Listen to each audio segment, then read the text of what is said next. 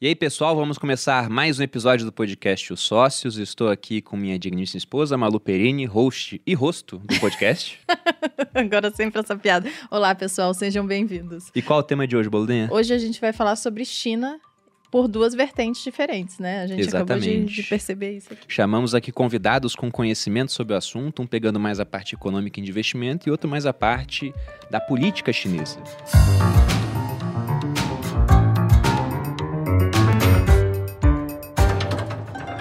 Estamos aqui com Fabiano Sintra, que possui mais de 10 anos de experiência no mercado financeiro, é especialista em fundos de investimento internacionais e em fundos alternativos na XP Inc. Fabiano, obrigado pela presença. Obrigado pelo convite, é um prazer estar aqui com vocês. E estamos também com Oliver Stunkel, professor e pesquisador de Relações Internacionais da FGV e autor dos livros BRICS e o Futuro da Ordem Global e o Mundo Pós-Ocidental, Potências Emergentes e a Nova Ordem Global. Oliver, muito obrigado. Obrigado pelo convite. Bom, e para começar, acho que é interessante, né, partir do passado para o presente. Porque até não tanto tempo assim, a China não estava perto de ser uma potência. Tudo bem que se pegar o passado mesmo, a China foi potência durante a maior parte da história. Mas ela era um país extremamente pobre. O Brasil já foi muito mais rico do que a China, e, no entanto, muito a partir do governo Deng Xiaoping, a China começou a decolar e não parou mais. Mas como foi essa mudança de um país que estava extremamente atrasado, com uma população muito pobre, uma economia totalmente fechada, para se tornar hoje a segunda maior potência econômica do mundo, com muita gente contando os dias para que ela venha se tornar a primeira passando os Estados Unidos. O que levou a China a essa grande escalada? Bom, é, analisando a história recente da, da China, a gente vê que realmente esse fenômeno ele aconteceu nas últimas décadas, né? De abertura comercial, principalmente depois da década de 80. E a China deu um grande salto né, de ser a oitava economia do mundo para ser a segunda maior economia do mundo agora e caminhando a passos largos para se tornar a grande hegemonia global. As apostas variam, mas é quase que consenso que vai ultrapassar os Estados Unidos ainda nessa década. E a China é um milagre econômico incontestável. Então o socialismo dá certo? É isso que você está falando, Fabiano? O que eu estou dizendo é que do Você já vai ponto de começar vista assim com os dois pés no peito. factual, é um case interessante de ser analisado. É só olhar os indicadores do país. Eles partiram de, um- de uma renda per capita de 800 dólares né, para 10 mil dólares hoje, per capita ano. Né? É uma ascensão da classe média. Uma potência hoje tecnológica. A população que antes era paupérrima, hoje já está num, num patamar um pouco melhor. Uma população que era rural, hoje é uma população majoritariamente urbana. Então a China caminha, sim, a passos largos. Como você mencionou, é uma cultura milenar, é uma história milenar. É muito interessante, por sinal. E quem quiser aprender um pouco mais, recomendo o livro do, do meu amigo Ricardo Jeromel, também, O Poder da China. Jeromel já esteve aqui. Ah, mas pode ser só o começo de um, de um grande império que está surgindo. Né? Então, eu acho que não dá para negar que é uma história de sucesso é, econômico. Né? É, claramente é um modelo diferente do que a gente vê em muitos lugares do mundo. O Oliver vai, vai comentar um pouco mais. É, tem desafios peculiares a, a esse contexto, tem oportunidades também. Agora, não dá para negar que a China entrou no mapa econômico. Totalmente integrada, ela é a maior parceira econômica de mais de 130 países. Ela deixou de ser um ponto no mapa e passou a ser um player relevante no, e globalizado, Inclusive do nosso, né? inclusive do Brasil. Então, a China ela se tornou grande demais para ser ignorada. Ela precisa entrar eh, no radar não só dos investidores, mas dos governos, dos reguladores. Ela tem um, um protagonismo inquestionável no cenário global. Se eu posso só adicionar essa pergunta, né? Responder Não, por essa favor. pergunta. O socialismo deu certo na China, então? É interessante porque o, o, o, o modelo chinês confunde muitas pessoas, porque, por um lado, é um país com traços eh, socialistas, é um, part- um estado de partido único, e se o Lenin eh, voltasse a viver hoje, ele claramente ia reconhecer exatamente o que ele descreveu de como deve operar um estado de partido único.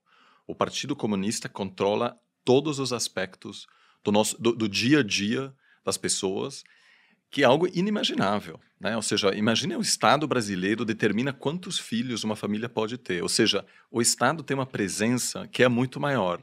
Ao mesmo tempo, é, na, é, é, é na economia, vários, é, por, por décadas, empresas tiveram uma imensa liberdade também. O que a gente está vendo agora é uma espécie de tentativa do governo em controlar empresas que por décadas tiveram é, realmente uma economia gigante ao seu dispor. Né? A economia cresceu é, de, de maneira incrível por 40 anos, basicamente. É né? uma sociedade que se transforma, mas o partido sempre está lá e, quando precisa, intervém de uma forma que a gente não conhece por aqui. Então, é, eu acho que alguns dirão, é claro, é um sistema socialista, mas, ao mesmo tempo, pode-se argumentar que os elementos que facilitaram a ascensão da China são elementos claramente capitalistas e a China, apesar do seu sistema socialista, contém traços muito capitalistas, muito individualistas, onde o sucesso econômico é tudo. É, e às vezes a gente pensa nossa nossa sociedade é muito materialista. Quando falo com amigos chineses, eles dizem que no Tinder chinês a primeira coisa, inclusive às vezes na foto, aparece o olerite. Né? É que fundamental. Loucura. Tem muito mais homem do que mulher lá no. Exato, por causa da, da política do filho único. Muitos casais ao longo das décadas é, abortaram quando viram no, no, né, no, que, no hospital que iam ter uma menina, então tem um excesso de homens, uma competição enorme. E daqui a pouco a gente vai falar disso. O setor imobiliário é fundamental para a cultura chinesa, porque não dá para casar sem ter, ser dono de um apartamento, pelo menos. Né? Então, assim, também muita distorção e muita coisa que para nós é diferente que aos poucos a gente precisa conhecer, porque eu concordo plenamente, a gente não tem como pensar mais sobre a, a, o futuro da economia global sem a China no centro. Não, é, é até interessante que a nossa história é ocidental, né? Nós temos aqui a, a herança da cultura grega, da moral judaico-cristã, você pega o direito romano. E eu gosto muito de moedas antigas, eu coleciono lá em casa, né? Tenho denários, tenho áureos do período romano. E eu estava lendo um livro do Friedrich August von Hayek, o economista austríaco, e ele falava que a gente fala muito da história monetária ocidental, mas que o papel moeda foi inventado e proibido na China antes de ser inventado na parte ocidental do mundo, mostrando como eles eram avançados naquela época. E o Partido Comunista fala muito isso lá, né, que apenas estão voltando a colocar a China no seu devido lugar. E agora eles são um país muito rico, mas eles ficaram muito pobres antes por conta de um modelo político que tornou a economia muito fechada no final das contas. Por conta de uma revolução cultural, você não tinha empresa, e aí depois nós tivemos essa abertura. E como é que funcionou essa abertura naquela época, lá no começo? Porque as empresas tinham muita liberdade, mas isso não era em toda a China, era em alguns locais específicos, né? As zonas econômicas especiais. Pode falar um pouco disso pra gente? Claro, então, o... e também certamente você saberá comentar até mais do que eu, né? Assim, do ponto de vista político, o, o partido sempre foi muito pragmático. Muitas vezes a gente pensa, poxa, um, um governo socialista, enfim, é, é, tem sido na história muito mais pragmático do que os governos soviéticos, por exemplo. Inclusive rachou em algum momento com a Rússia, porque percebeu que era preciso é, adotar uma outra estratégia, e foi justamente nesse momento que o governo americano é, percebeu que é, havia um espaço, na, na, época do Kissinger, de se aproximar da China, iniciar uma relação econômica e aproveitar dessa abertura. A China é, sempre fez muitos experimentos, muitos bem-sucedidos, outros não, em, em zonas especiais. É, e fez uma análise bastante rigorosa de como, é, por exemplo, uma abertura é, como uh, o direito a ter uma empresa privada ia impactar uh, indicadores econômicos, é, como ia impactar a sociedade. Então, a grande maioria das reformas que depois foi implementada nacionalmente foi testada, em alguns casos, por anos, em várias cidades. A cidade de Xangai, por exemplo, Shenzhen, foram regiões onde aquilo foi testado. E dessa forma, houve um planejamento centralizado que, devido à ausência de, de eleições, por exemplo, permitiu testar e implementar é, reformas que, de novo, muitas vezes não foram bem, tão bem sucedidas. A gente também precisa levar em consideração que outros países, como o Vietnã, também tiveram muito sucesso. Não é só China na Ásia, né? Mas é um, outro, um planejamento que difere muito é, de uma política mais curto prazista que a gente tem aqui, onde eu preciso apresentar como governo resultados até a próxima eleição. Se meus, minhas políticas são ótimas, só que só geram resultados positivos daqui a 10 anos, eu vou perder a eleição. É a grande é vantagem de ter um partido só, um ganhador só, Claro, então não tem competir o lado com positivo é esse, mas o lado negativo é que também não há como corrigir, né? E agora a grande questão será como se aquela grande aposta de controlar mais o setor privado é, permite reter esse espírito eh, inovador que marcou a economia chinesa nos últimos anos. Tem até aquele meme que apareceu nas eleições americanas, que era do Kim Jong-un, da Coreia do Norte, fazendo uma cara assim, falando: Eu sempre avisei que esse negócio de eleição com mais de um candidato dá problema. né?" Porque tem esse ponto. Mas o que você falou, teve um livro que eu já li falando sobre democracia, e o autor do livro, ele falava que se deveria existir um governo, ele era a favor de uma monarquia num regime mais antigo. Era o Hans Hermann Hoppe. E ele dava um argumento interessante que eu nunca tinha pensado, que era essa questão de uma visão de curto prazo com uma visão de longo prazo. Porque, sob um governo democrático, o político tem todo o estímulo para que ele apresente o máximo de resultado possível agora. E como que ele pode fazer isso? É, se endivida pra caramba, pega muito recurso emprestado, faz alguma coisa que vai aparecer agora, e quando essa conta chegar, não vai ser mais esse cara no poder, né? Vai ser outra pessoa. Então, o estímulo é gaste muito agora e a dívida você deixa para depois. Agora, se eles sabem que daqui a 30 anos é o mesmo partido ainda no comando, que se tiver muita besteira vai, vai deixar de ter o poder, eles têm um estímulo para se preocupar um pouco mais com o longo prazo e abrir mão um pouco Agora do, do explica curto. por que, que a China não é uma monarquia, né? No É, caso. não é uma monarquia, Porque sim. Eles É, mas é só que uma visão querem. entre uma diferença entre a, a democracia com uma visão de curto prazo e outras formas de governo com uma visão em prazos maiores. Eu acho interessante o que você é, colocou sobre o modelo ocidental. Eu faço até uma pergunta para todo mundo que está ouvindo, né? Você aprendeu sobre China na escola? Ah, muito Não. pouco. Quase a gente nada. foi influenciado por história europeia, é, história das Américas, da América do Sul. E quando a gente toma um primeiro contato com a cultura é, oriental, com a China, é, eu pelo menos vou sempre com um olhar muito curioso, muito aberto. Sem dúvida tem elementos muito interessantes. Vocês já foram para lá, na China? Sim, eu vou bastante. Inclusive, nós temos, a nossa universidade tem vários parceiros lá e a gente sempre incentiva que nossos alunos façam intercâmbio lá, que é fundamental hoje para a gente treinar uma nova elite que conheça mais, né? Você já foi também? Eu já fui e passei vergonha, fui motivo de piada. Falei ué, em outra ocasião aqui, porque antes de ir, até para evidenciar o quão leigo eu era, né? Eu fiquei super inseguro com relação à comida. Eu falei, você quer saber? Eu vou colocar umas barrinhas de cereal na mala, porque de fome eu não morro. Se chegar lá, não tiver a comida que eu como, né? E, para minha surpresa, um- uma economia super desenvolvida McDonald's. prédios, empresas, restaurantes de primeiríssima linha, mais alta gastronomia, né? Então foi motivo de piada, assim, né? É, e evidenciou ah, o, quão, o quão rasa era a minha visão sobre a China, porque eu não tinha tido contato. Então isso me estimulou a conhecer mais, né? Estudar um pouco do modelo, com um olhar bem isento, mais curioso do que um olhar de julgamento. E, e tem alguns elementos que, que fazem muito sentido. O Oliver comentou do, é, da União Soviética, né? Eles têm até hoje na China o plano de cinco anos, o plano quinquenal, né? Tá no 14º plano quinquenal. Aliás, convido todo mundo a pesquisar e olhar o que, que tem dentro do plano, né? Quais são os grandes pilares, as prioridades, que é um approach muito pragmático, né? Quais que são, qual que é o foco nos próximos cinco anos. Acho que diz muito da visão é, daquele governo. E só de olhar é, o que entra na, na priorização desses planos, isso já diz muito a respeito da visão do governo. Né? É, o que, que me chamou muita atenção nesse plano que vai ser vigente de 2021 até 2025?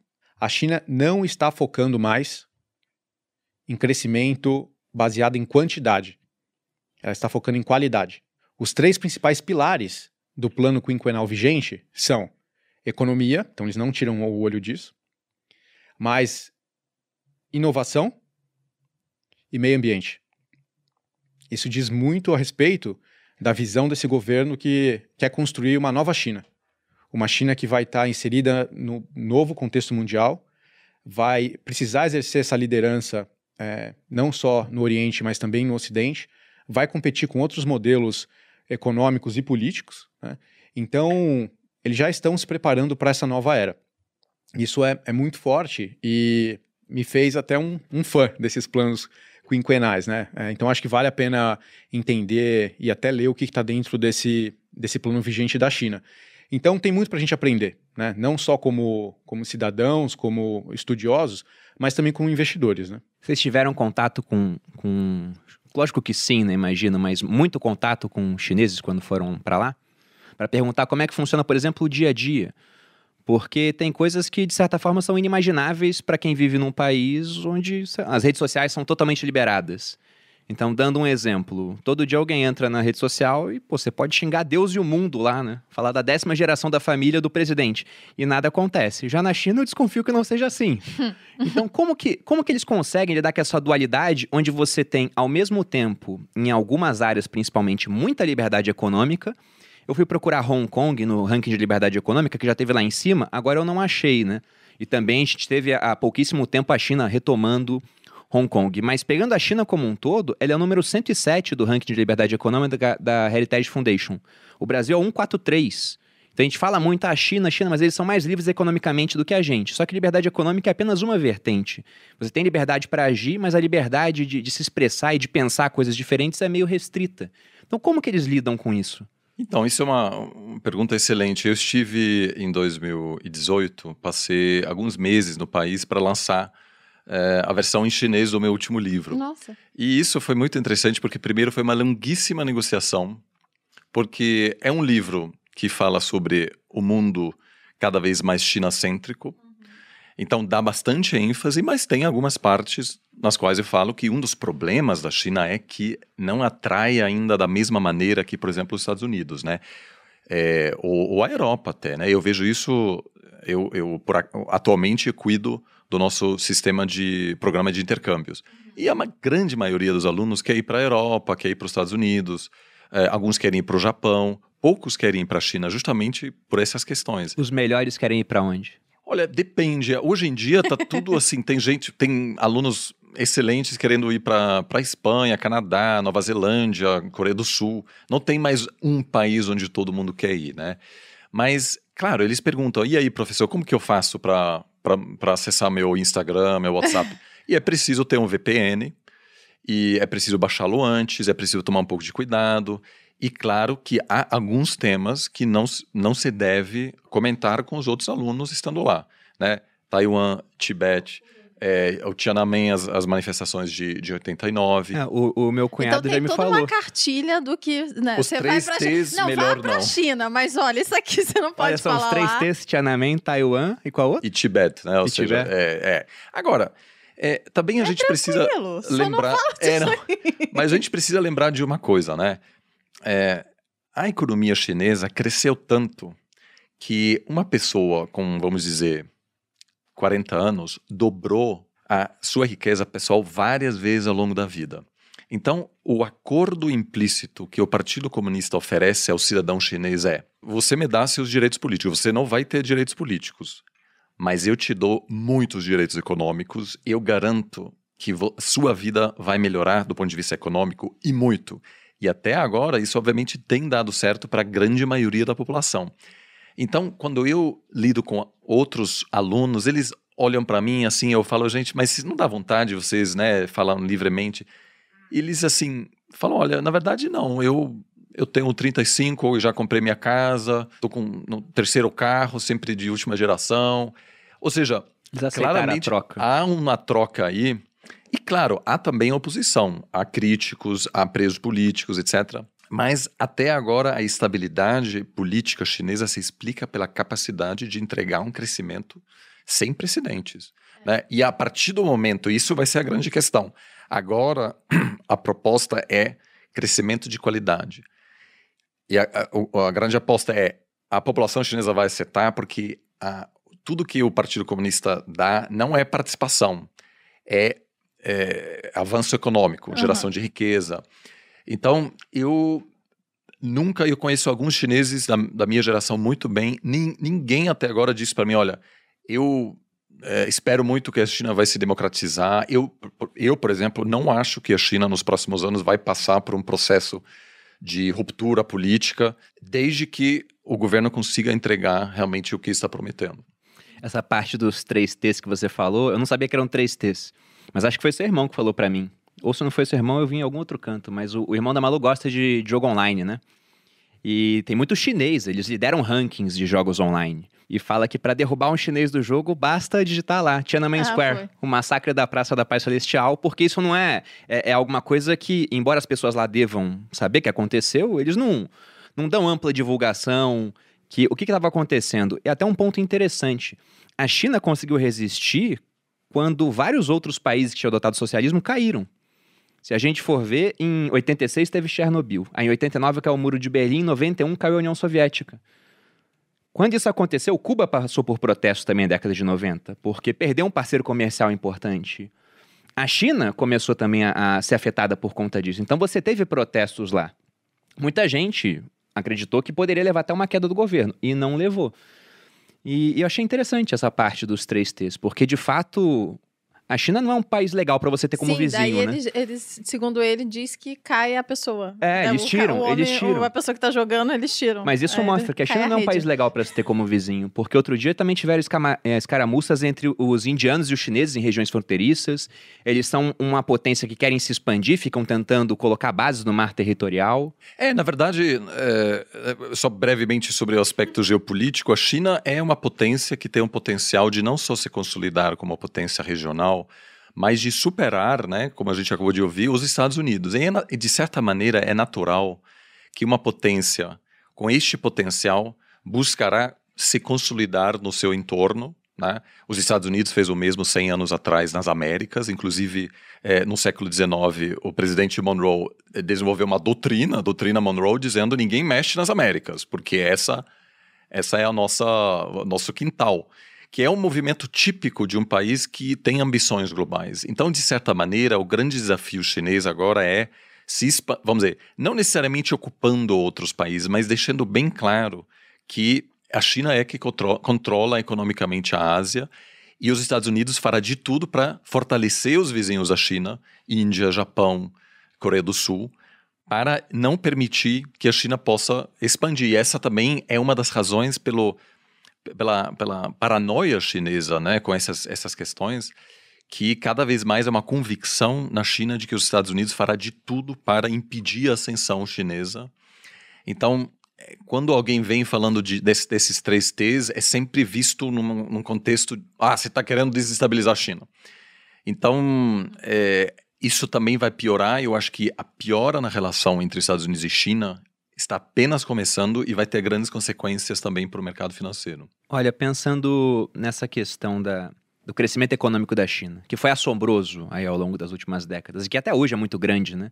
O quanto a gente pode confiar de fato nesse crescimento? Porque no PIB, por exemplo, você tem vários dados entrando lá, então esse monte de prédios que foram construídos na China, que viraram cidades fantasmas, saíram estatísticas aí falando que você conseguiria transformar, transportar população de países inteiros para morar nessas cidades desocupadas da China, né? 90 milhões de residências lá foram construídas, tudo isso conta pro PIB. E agora tem alguns sendo destruídos, aí conta de novo pro PIB. Então, o quanto disso foi crescimento de fato, dá pra gente avaliar. E um outro ponto é, quem mede esse crescimento na China? Porque tem muita coisa que só o governo lá pode medir. E eu desconfio que se apenas o governo pode medir um certo Ele número, esse o número tende a ser quiser. usado em prol do governo, no final das contas, né? Essa parte da transparência, como fica? Acho que vale olhar da- sobre a seguinte lente, né? A, a gente comentou do contexto que a China é essencialmente rural, super pobre, etc. Então, alguns investimentos que foram feitos destravavam valor quase que imediatamente. Imagina você criar uma estrada onde só tinha terra batida. Uhum. Imagina você colocar um porto e conseguir desovar produtos. Imagina você entrar com fábricas, você, é, fazer a transição de uma economia rural para uma economia fabril. Então fez é, sentido por, por muito tempo e ajudou a China a crescer uma velocidade galopante. Né? Só que não necessariamente o que trouxe a China até aqui é o que vai levar a China adiante. Você já tem agora é, centenas, se não milhares de portos. Será que se você lançar mais um porto vai destravar tanto valor assim? Mais uma estrada? Mais um prédio? Então, Isso é, ajuda a compreender a visão do governo, que o crescimento não está mais ancorado é, é, quantitativamente, mas qualitativamente. né? Então, o que, que a gente vê hoje? Que ela está focando em fatores de crescimento como inovação tecnológica, serviços, então mais uma transição da economia fabril para uma economia de serviços, e demanda interna. Olha só, 1,3, 1,4 bilhão de pessoas na China. Olha o potencial de consumo É, de demanda interna, Com certeza. né? E ainda de uma popula- população que está ganhando o poder de compra. A renda per capita está crescendo, a, a classe média está em ascensão. Então, é uma força muito grande. Quando a gente olha a China de alguns anos para cá, ela sempre foi, o PIB sempre foi muito ah, dependente das exportações. Né? Era 35% do PIB da China era focado em exportações. Hoje já caiu para 18%. Então, ela está cada vez menos dependente das exportações e cada vez mais apoiada nesses pilares: desenvolvimento tecnológico, serviços e demanda interna. É, a gente falou dos Estados Unidos, né? Quando a gente levanta a ideia de startups, inovação, o, o caldeirão né, das startups, que lugar que vem à nossa mente? Estados Unidos. Estados Unidos. Vale, Israel, né? Israel Vale é do Silício. forte. Hoje o burburinho de venture capital está acontecendo na China. Ela tem liderado várias frentes, é, áreas de e-commerce, de gaming, 5G. É, a 5G tá, tá rolando leilão pelo mundo aí, mas vários países queriam proibir a China de participar. Por medo da questão de dados, né? Eles estarem pegando. Hoje os Estados Unidos, ele- ele- eles produzem em torno de 48% dos unicórnios. A China já vem na cola com 35% dos unicórnios. Caramba, quase todos então estão nesses dois países. É o burburinho. Se você for olhar as novas startups, as fintechs, o venture capital, é, a China está em primeiro lugar nas fintechs. A China sozinha supera Estados Unidos e Alemanha somados. Pra quem não sabe o que é unicórnio, é como se fosse a top startup. É quando vale mais de. As um mais- bilhão de é, dólares. Eu sempre Exatamente. esqueço o número, mas é a melhor, a, a mais fodana. Então, é só olhar a tendência. A China é o caldeirão. É o novo epicentro desse movimento de inovação e tecnologia do mundo. Então, se eh, você for um empreendedor, primeiro lugar que você tem que olhar para testar a sua ideia ou para ganhar capital é na China. É ali que está acontecendo. Né? Então, eh, sem dúvida, esse modelo de crescimento ele está se transformando, cada vez mais apoiado em qualidade, inovação tecnológica, Olha o contraste. A gente falou do WhatsApp ou das ferramentas, eh, das plataformas que não estão disponíveis na China, né? Mas quais são as grandes big techs hoje? As que substituíram as que não estão disponíveis lá. Elas estão na China. Uhum. O TikTok é chinês. O TikTok da BitDance, que é uma empresa chinesa. Não sei se depois a, operação foi vendida fora de lá, mas eles proíbem o WhatsApp, aí tem o WeChat. Aí eles proíbem a Amazon, mas tem o, Que, o aliás, Alibaba. o WeChat é muito superior ao, ao, ao WhatsApp. Era um serviço que inclui um eBay, um LinkedIn, enfim, é uma Tem tudo dentro do, é de uma é ferramenta. um aplicativo muito poderoso. Pois é, eles proíbem alguns para criar os deles depois. Então pensa, se você for investir, eh, não estou induzindo a uma resposta, mas para refletir mesmo. Se você for investir, você gostaria de estar mais posicionado nas gigantes americanas ou nesses foguetinhos chineses? Quem vai dominar? Quem são os future leaders? A liderança futura na tecnologia? Chegaremos nessa parte. É, eu ia dizer que o Bruno tem uma Minha opinião tese é um pouco diferente assim da sua. estranha. Mas eu só queria agregar que as empresas chinesas têm uma grande vantagem também, né, que tem a ver com isso. É, o- o- o uso de dados é, nos Estados Unidos, né, na Europa, é muito mais regula- é, regulamentado, obviamente. Agora isso aos poucos vai mudar, mas nos últimos anos, né, o, o Didi, por exemplo, que é o, o Uber chinês, teve total liberdade para acessar os dados dos seus usuários e, em função disso, conseguiu desenvolver produtos com muito mais facilidade, porque não encarou nenhuma preocupação, por assim dizer, sobre questões de privacidade, etc. E muitas vezes o governo chinês conseguiu ter acesso para dizer, olha, está tendo muita demanda para corridas desse lugar para um outro bairro. Vamos então dobrar o número de, de conexões de ônibus que circulam lá. Então, no quesito cidades inteligentes, é, sus- é, cidades sustentáveis, Tá querendo dizer que eles têm todo o acesso, então isso é pro bem. Daquela... Não, digo, é muito problemático. É. O que eu digo é, Mas do ponto de vista aspecto- de crescimento lógico. e de, e de desenvolver bom, produtos obviamente. que atendem. Aham. E de certa maneira o TikTok é produto disso. Sim. né? É, do ponto de vista tecnológico, é mais sofisticado do que o Instagram. Uhum. Não, dizem que o, o algoritmo do TikTok. É É, que eu consumi muito pouco o TikTok. Mas o que eu fiquei assombrado lá, eu criei meu perfil esse ano. E não fiz uma dancinha ainda. Que fique bem claro. Que coisa, irmão. Só coloquei trechos do podcast. Já tá com 500 mil seguidores lá. E outro dia, encontrei uma moça que ela falou: Ah, eu te sigo no TikTok. Eu falei, ah, mas por que no TikTok? Ela falou: É a rede que eu mais gosto. Inclusive, eles bateram há pouquíssimo tempo a métrica de um bilhão de usuários ativos mensais. Estão colados no Instagram, que tem 1,5. Facebook ainda é o líder. Eles passaram o YouTube em tempo de tela. Então você pega o tempo de tela mensal que uma pessoa fica no YouTube, gira em torno de 22 horas, na média. E no TikTok ficou em 24. E ela falou que gosta de lá porque o algoritmo mostra pra ela o que ela quer ver, mesmo que ela não saiba que ela quer ver ainda. Ela fala, nossa, você um consegue pouco assustador também, mas funciona. Pois é. Daí você fica lá pra sempre em looping, porque ele só mostra o que você gosta. Tá. Exatamente. Ainda, eu não consumo TikTok ainda. Mas eu, eu tô com uns dados aqui sobre China que eu acho interessante para apoiar essa parte do crescimento econômico. Os anos de menor crescimento na China desde 1990 foram em 2018, com um crescimento do PIB de 6,6%. Pensa quanto que o Brasil cresceu 6% o último ano, né? Vai ter que retornar bastante no tempo. 2019, 6,1%. E na década, um terço de todo o crescimento do planeta veio da China. Então é absurdo o que eles fizeram. Se a gente for pegar em 1981, mais de 88% dos chineses viviam com menos de 2 dólares por dia. 30 anos depois, menos de 2% vivem assim. Então, de 88% de pessoas extremamente pobres para menos de 2%. O que eles conseguiram fazer em termos econômicos foi, sem dúvida nenhuma, notável. Isso a gente tem que reconhecer. E aí veio o dado que até entra nessa questão dessa possível crise imobiliária lá. A China consumiu mais cimento em três anos com esse crescimento, e por isso o boom das commodities, né? Uma população rural que consumia pouco, indo para a cidade com muito mais recurso, consumindo muito mais, querendo comprar um imóvel para casar, como o Oliver colocou. Então, em três anos, eles consumiram mais cimento do que os Estados Unidos em todo o século XX. Ou seja, a potência econômica do século XX, 100 anos, construindo prédio pra caramba, num território gigantesco, um dos maiores países do mundo, a China consumiu em três. Então, isso foi de fato muito bizarro o que eles conseguiram fazer lá. E parte disso é porque eles trabalham muito também. Na China, eles seguem aquela política 996, né? É, trabalho das 9 da manhã às 9 da noite, seis dias por semana. Então, eles têm uma ética de trabalho. A parte cultural da população chinesa, sem dúvida nenhuma, é muito interessante. Mas agora eu vou te botar em maus lençóis, Fabiano. Vamos lá. Porque hoje o que a gente vive no mundo, cara. Você falou que eles têm um plano quinquenal para crescer agora com base também em qualidade. Inclusive, uma das metas é preocupação ambiental.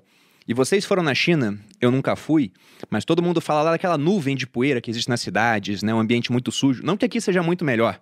Quando vocês forem voltar de Barueri para São Paulo, vejam a, nuvem assim. É, dá pra Vocês ver. vão é ver. E na China isso acontece também, há muita poluição. E agora a gente tem essa tendência do ESG, que é uma preocupação, né? O E de environment, ou seja, ambiente, o S na parte social e o G de governança. Eu quero que você me mostre a sua visão, porque o que eu penso é, um fundo que leva de fato ESG a sério não deveria investir na China. Não por conta do ambiente, isso pode ser corrigido, mas por conta dessa parte social, afinal, você pega os bilionários na China, costumam desaparecer de vez em quando.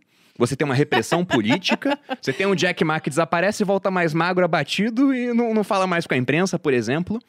E nessa parte da governança, esse é o principal. Na parte da governança, nada impede que do dia para a noite as políticas do Partido Comunista mudem a ponto de prejudicar severamente uma empresa, como a gente viu há pouquíssimo tempo a questão das empresas de educação, que foram literalmente proibidas de lucrar. Imagina, você é um acionista de uma empresa, você compra uma parte dela, porque entende que o lucro daquela empresa é interessante tende a crescer ao longo do tempo, que o seu investimento vai retornar, e do nada o Xi Jinping vai lá, ei, por bem manda o quê, agora não pode mais lucrar, é isso, viva Mao Tse Tung e acabou o lucro. E aí, como é que a gente condiciona isso, cara? É, Tá fácil a pergunta, hein? é, Olha, Perini, é, eu não vou tentar te dar uma resposta, eu vou tentar fazer. é, te devolver uma outra pergunta. Sim. Talvez uma pergunta para o governo chinês também. Estão ouvindo a gente, com certeza, ouvem todos. Como que o governo, ou como que a China vai se posicionar para o futuro? Existe sim uma pressão SG? O cerco está fechando? Os países que realmente não honrarem as metas vão ser punidos? Vai ter uma pressão internacional? Que todo mundo está contribuindo. Por que, que só um país não vai contribuir. Ah, isso exige investimentos, isso exige comprometimento de crescimento. Mas está aí, todo mundo tem que contribuir. É, no final das contas, o planeta é um só. Então o governo e a China, eles estão recebendo essas perguntas. Ele vai flexibilizar a transparência para permitir essa maior integração mundial? Ele vai dar mais flexibilidade para as empresas atuarem nos diferentes mercados? Fechar o cerco também nos diferentes setores, siderurgia e etc. Eu estive em Pequim. Essa névoa é assustadora. A poluição é muito grande.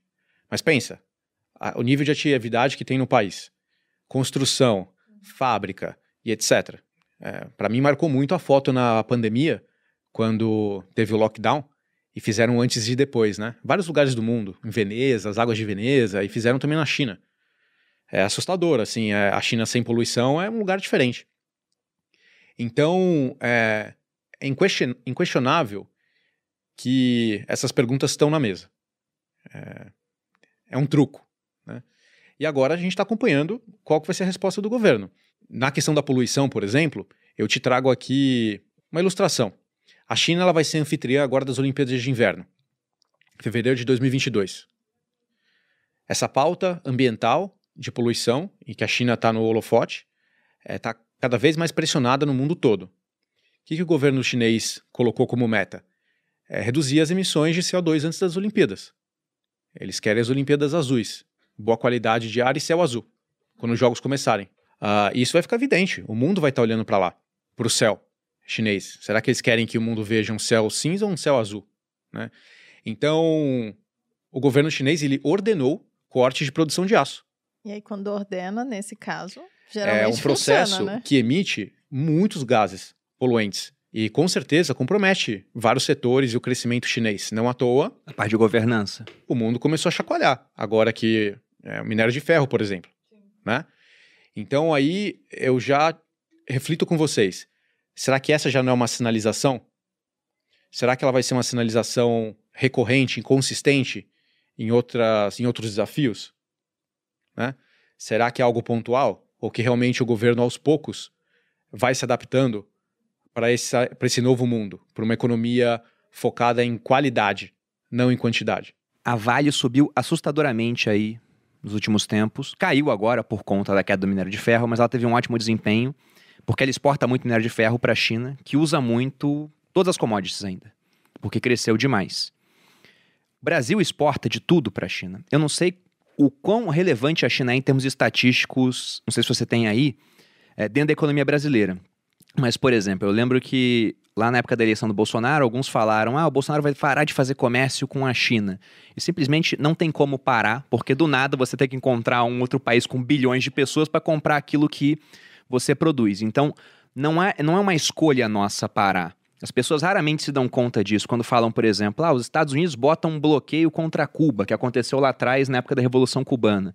Eles compravam açúcar de Cuba, de repente teve bloqueio, Cuba parou de vender, mas eles pararam de comprar, tiveram que comprar açúcar em outro canto, até dar um jeito de começar a produzir açúcar do milho e se tornar os maiores produtores do mundo de açúcar.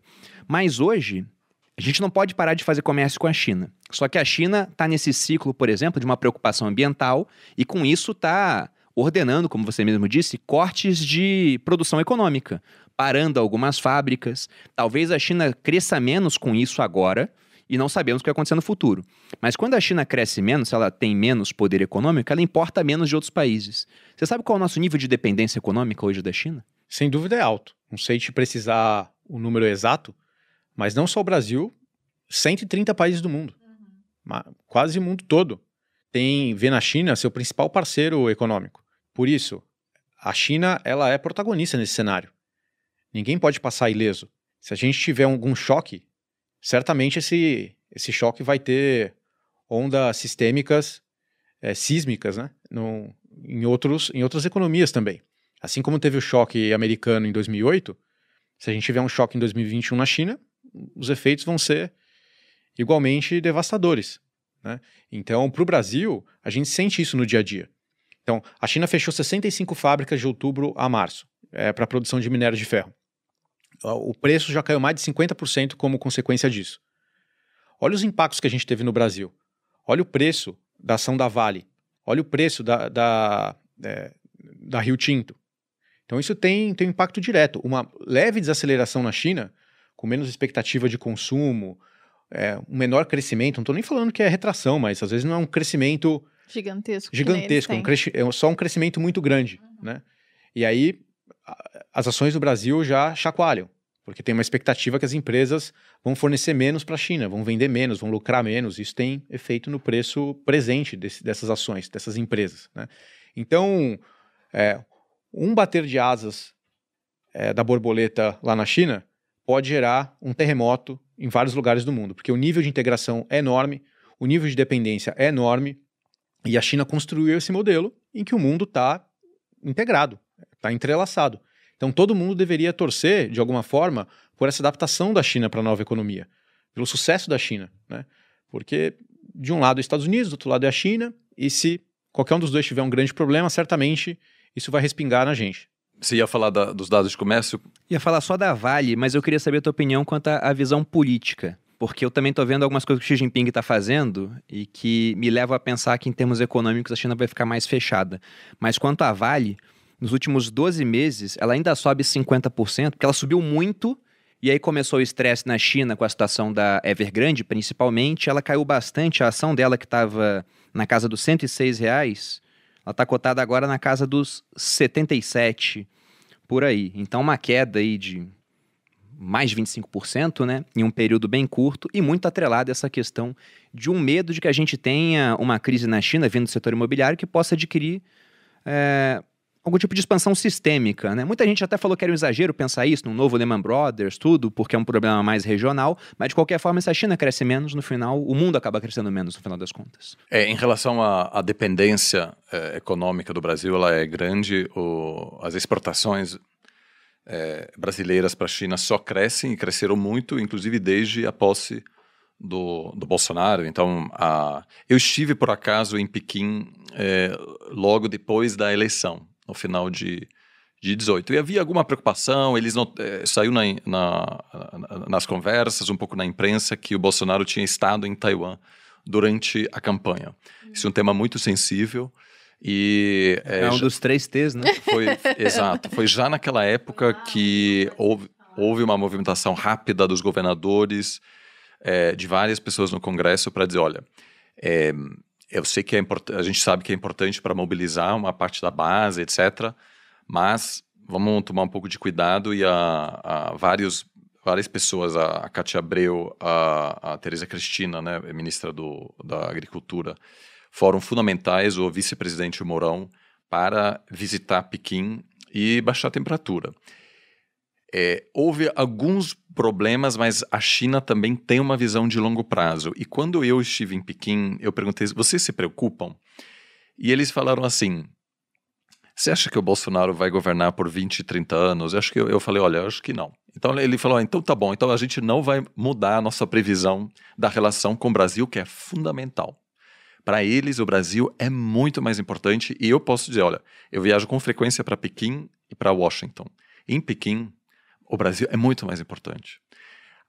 Para alguém do Brasil falar com uma pessoa relevante em Washington é complicado. Só se falar for falar da China.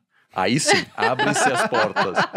Então, se o, o- a primeira coisa que o Trump perguntou ao Bolsonaro, quando o Bolsonaro fez sua primeira viagem a Washington, foi: me ajude a conter a China na América Latina. É a única coisa que o Trump quis do Bolsonaro.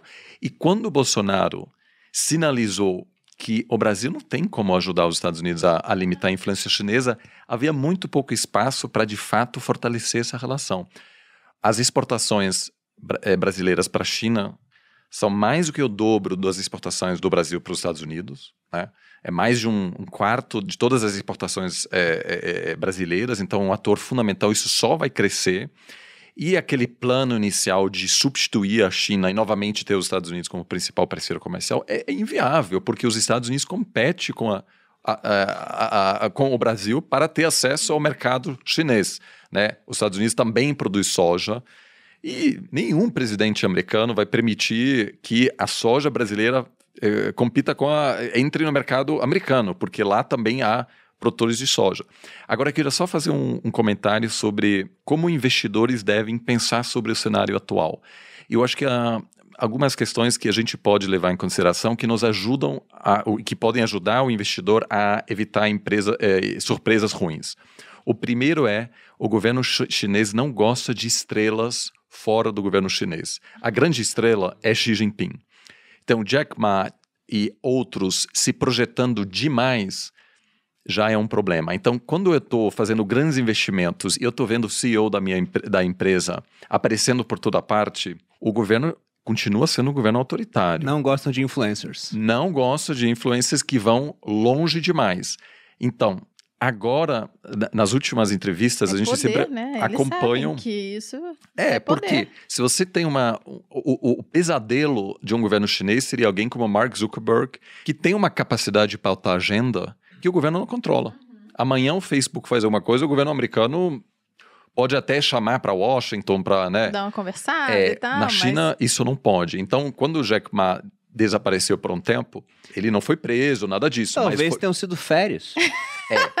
mas foi para, olha, no spa, né? é. Ele ficou um pouco mais magro e tal. A outra coisa que é fundamental é que a China se preocupa com a, a, a estabilidade social, que é fundamental, porque o crescimento também gera desafios. Vamos lembrar que no Brasil, as manifestações de 2013 aconteceram em parte porque cresceram muito as expectativas. O Brasil tinha passado por anos de crescimento e as pessoas, de repente, queriam um governo melhor, serviços públicos melhores. Na China, essa situação acontece há quatro décadas. As pessoas têm muitas expectativas. Então, o governo quer estabilizar. Então, por que fechou, por exemplo, as empresas de educação? Porque estava começando a haver preocupação social, tensão social, porque o custo de educar o filho era tão alto, tão alto, e às vezes, mesmo gastando milhares de dólares, você não conseguia colocar ele na faculdade, na melhor faculdade. Então, a China quis eh, democratizar esse mercado. E o mesmo para games, por exemplo. Agora, a obrigação é que, os, a não ser que o usuário tenha 18 anos, o chinês só pode usar games, eu acho que são três horas, três horas por dia. Uma coisa boa, tá vendo? Oh, é, uma coisa boa. O governo definiu o que você pode fazer com o seu tempo? Os pais não estão conseguindo, é isso. Eu sou socialista. Não, Por favor, continue. Então, é, é, é importante acompanhar um pouco para sentir qual empresa corre o risco De sofrer uma intervenção. de sofrer uma intervenção. E aí é importante que os, os chefes também promovam, falem sobre eh, redução de desigualdade, etc. E agora todo mundo levou um susto e baixou a bola um pouco, começa a, a tirar foto com, com oficiais de governo, diz que a gente precisa investir naquela província onde ainda há alguma pobreza. E alguns CEOs foram longe demais, e eu acho que é uma boa maneira da gente definir quais outras empresas podem sofrer uma intervenção. Isso é, é, é muito interessante, mas eu gostei do seu comentário sobre a parte de educação. Você acha que a intervenção na educação veio apenas por conta do custo da educação que era mais alto? Ou o governo chinês estava observando que talvez estivesse perdendo o controle Os do dois. setor da educação? Porque Um se você perde dois. o controle do que é ensinado para o jovem, né, daqui a pouco esse cara para de acreditar naquilo que o partido acha que é interessante que ele acredite. Eu acho que foi isso um pouco, mas o fator principal é que pesquisas mostraram um descontentamento com um excesso de competitividade. Assim, havia muito. E eu, inclusive, eu falo com alguns colegas que, bom, todo mundo só tem um filho, né? Agora mudou, mas é, vai ser difícil porque o- toda a estrutura, toda a, a É cultura. tudo feito pra É isso. tudo feito os, os apartamentos, né? É, vamos dizer, os, os, os quartos de hotel. É tudo feito para três pessoas. Então, a pessoa com dois filhos já não se enquadra muito bem. E os, os, ah, então, o custo para mesmo financiar uma pessoa, e é realmente. Os meus alunos reclamam, falam, ah, professor, eu estou estudando muito, etc. Quando eu ouço né, do pessoal na China, não tem um final de semana livre durante toda a graduação. É uma relação louca, porque precisam entrar as melhores empresas, que são processos seletivos extremamente competitivos, e aí eles recebem esse apoio durante todo, todo né, a escola secundária também. Isso tem gerado muito descontentamento, então acho que foi, acima de tudo, uma tentativa de baixar um pouco essa... esse- né, de, de endereçar esse problema que começou, sobretudo nos centros urbanos, gerar eh, alguma tensão social. Em termos políticos, Porque essa parte de governança é muito importante, já que você tem um partido todo poderoso que pode intervir em vários setores da economia e algumas vezes com intervenções, digamos assim, draconianas, que é proibir o lucro, e isso afetaria pra caramba os investidores. Você enxerga que a China vai passar por mudanças no sentido de se abrir mais, manter como está, ou vai se tornar uma economia, ou um sistema até menos transparente e mais fechado? Bom, por um lado temos, eu concordo plenamente, uma tentativa de enfatizar mais o consumo interno. É, eu também acho que esse período que marcou muito os últimos 30 anos, basicamente, de que havia uma integração grande entre a economia americana e chinesa, está chegando ao fim. A partir de, dos anos 80, na verdade, dos anos 70, mas sobretudo 80, 90 e 2000, quem dominava o processo decisório em Washington em relação à China foram os chamados panda huggers, ou seja, os abra abraçadores dos pandas que tinham uma visão muito otimista em relação à capacidade americana em trazer a China para dentro do sistema econômico liderado pelos Estados Unidos. Achavam que ia virar uma democracia, alguma coisa assim também? Sim, que também a liberalização econômica ia produzir uma liberalização social e política. Esse pessoal começou a perder poder a partir do segundo mandato de Obama. A partir daí, quem domina agora são os chamados China Hawks, né? É, as pessoas que têm uma visão mais pessimista e dizem: olha, a China não vai aceitar nossas regras. A China tem um plano que vai muito além do papel dos Estados Unidos. A China quer voltar ao lugar onde ela sempre esteve. E China em chinês significa reino do meio. É, está óbvio para os chineses que, para eles, eles querem ocupar novamente o centro e que aos poucos agora os panderhuggers nos, estão todos marginalizados e quem domina são pessoas que dizem a gente precisa conter a China, a gente precisa destruir a Huawei, o que os Estados Unidos estão tentando fazer e pode ainda dar certo. A Huawei fornecedora de peças fundamentais para a construção de 5G, está com problemas graves. Não acho que vai falir porque o Estado chinês vai resgatar. Mas a tensão entre as primeiras, eh, as, as maiores duas economias do mundo vai aumentar e isso vai ter um impacto sobre a economia global e pode, é, me parece, eh, afetar a relação entre os dois. Agora, China, não acho que a economia chinesa vai se fechar, inclusive a China acabou de pedir adesão ao maior acordo comercial do mundo, que é o, a parceria transpacífica, que inicialmente foi criada para conter a China pelos Estados Unidos. Aí o Trump, no primeiro dia de governo, retirou os Estados Unidos. E agora a China está no processo de se abrir. Eu não acho que a China vai se fechar porque, diferentemente dos países ocidentais, a população chinesa não é contra o comércio. Não tem um movimento anti-globalização ainda na China. Então eu acho que a princípio que vai se manter bastante aberta. Vocês conseguem, por exemplo, lógico que é sempre um desafio, mas há um porquê dessa pergunta. Vocês olham 15 anos para o futuro, vocês imaginam a China sem uma liderança do Partido Comunista Chinês? Vocês acham que o partido vai cair ou vai se manter por mais 15 anos? Primeiro que eu acho 15 anos um período muito curto.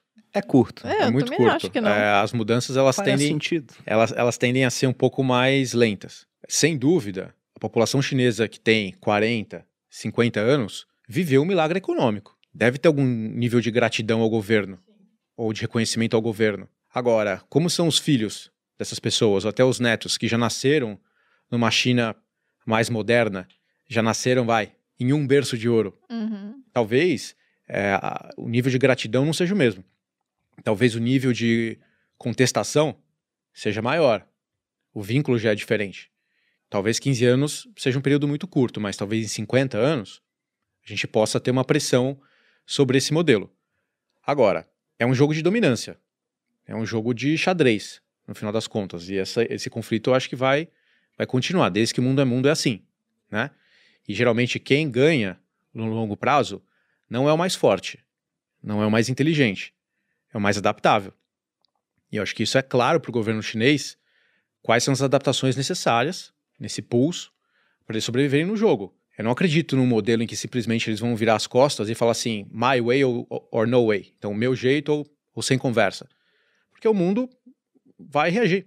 Né? A China não vai conseguir avançar nesse plano de, de, de expansão com essa mentalidade. Então, eles vão precisar se adaptar, ceder, achar o ponto ótimo entre manter essa mentalidade, manter essa ideologia que há tantos anos prevalece no país, e ao mesmo tempo jogar o jogo do mundo moderno. Você vai dizer que não tem capitalismo na China?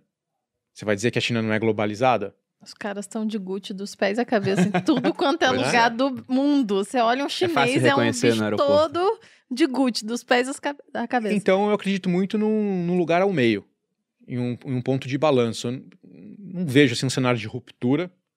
Eu acho que o mundo ele é tão integrado, ele é tão entrelaçado que a ruptura vai machucar no final das contas, acima de tudo, a própria China. né?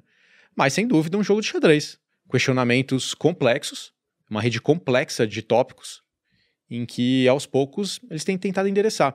A questão das big techs, eu vou tentar fazer um contraponto para fins de, de exemplo, até de reflexão.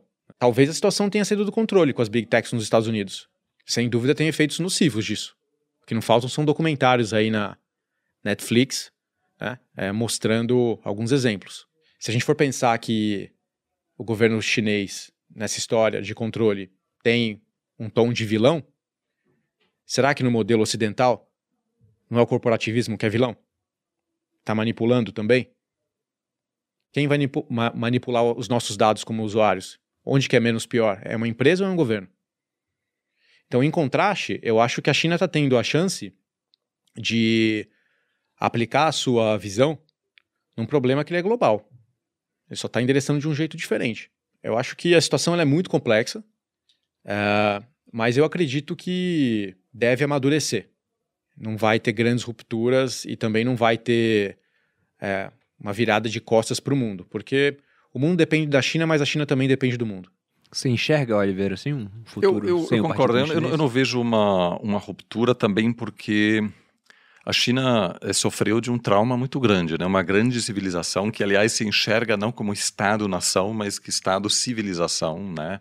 Que é algo um pouco mais longo prazo, algo que é uma diferenciação é, muito menos clara entre governo e Estado, né? A gente aqui a gente tem o Brasil, a gente tem governo, não é a mesma coisa. É, na, na China é, é um pouco diferente é, e o grande trauma é de dominação estrangeira, né? A humilhação é, a partir do, do século XIX, que na China é chamado de século da humilhação, quando é, a civilização ocidental, né? Os, os, os europeus chegaram e ocuparam várias cidades é, e, e claramente eram superiores e a China só conseguiu se livrar dessa influência eh, 100 anos depois, né? Quando eh, eh, a China tornou-se independente novamente eh, em 49 e me parece ainda que o, a tentativa chinesa de se tornar uma democracia, que foi o caso no início do século XX, havia inclusive uma eleição.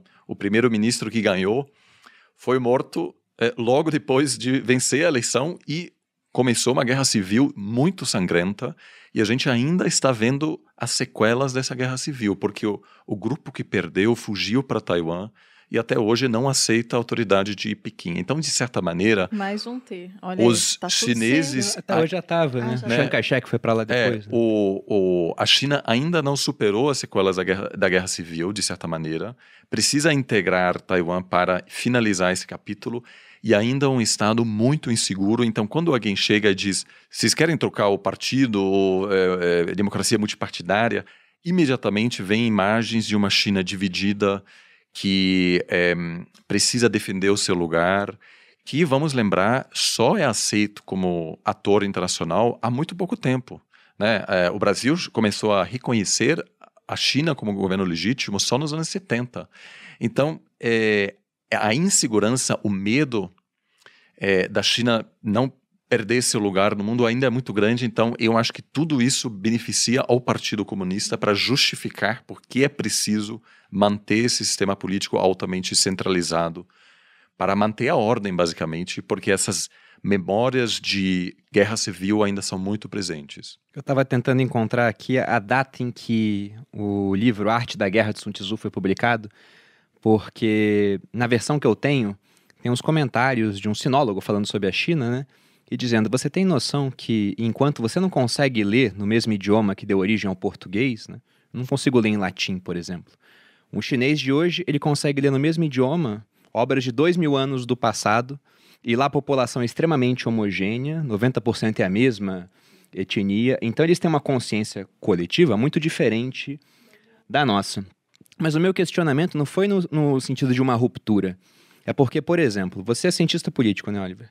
Como é que eram os comentários dos cientistas políticos sobre a União Soviética em 85? Se a Pois gente é. fizesse um podcast em 1985 falando sobre a União Soviética, Ninguém nunca ia dizer ia ter gente estavam lá. falando a União Soviética vai ultrapassar os Estados Unidos, né? Talvez não falassem isso, mas ninguém ia falar, não, esse negócio vai cair em seis anos.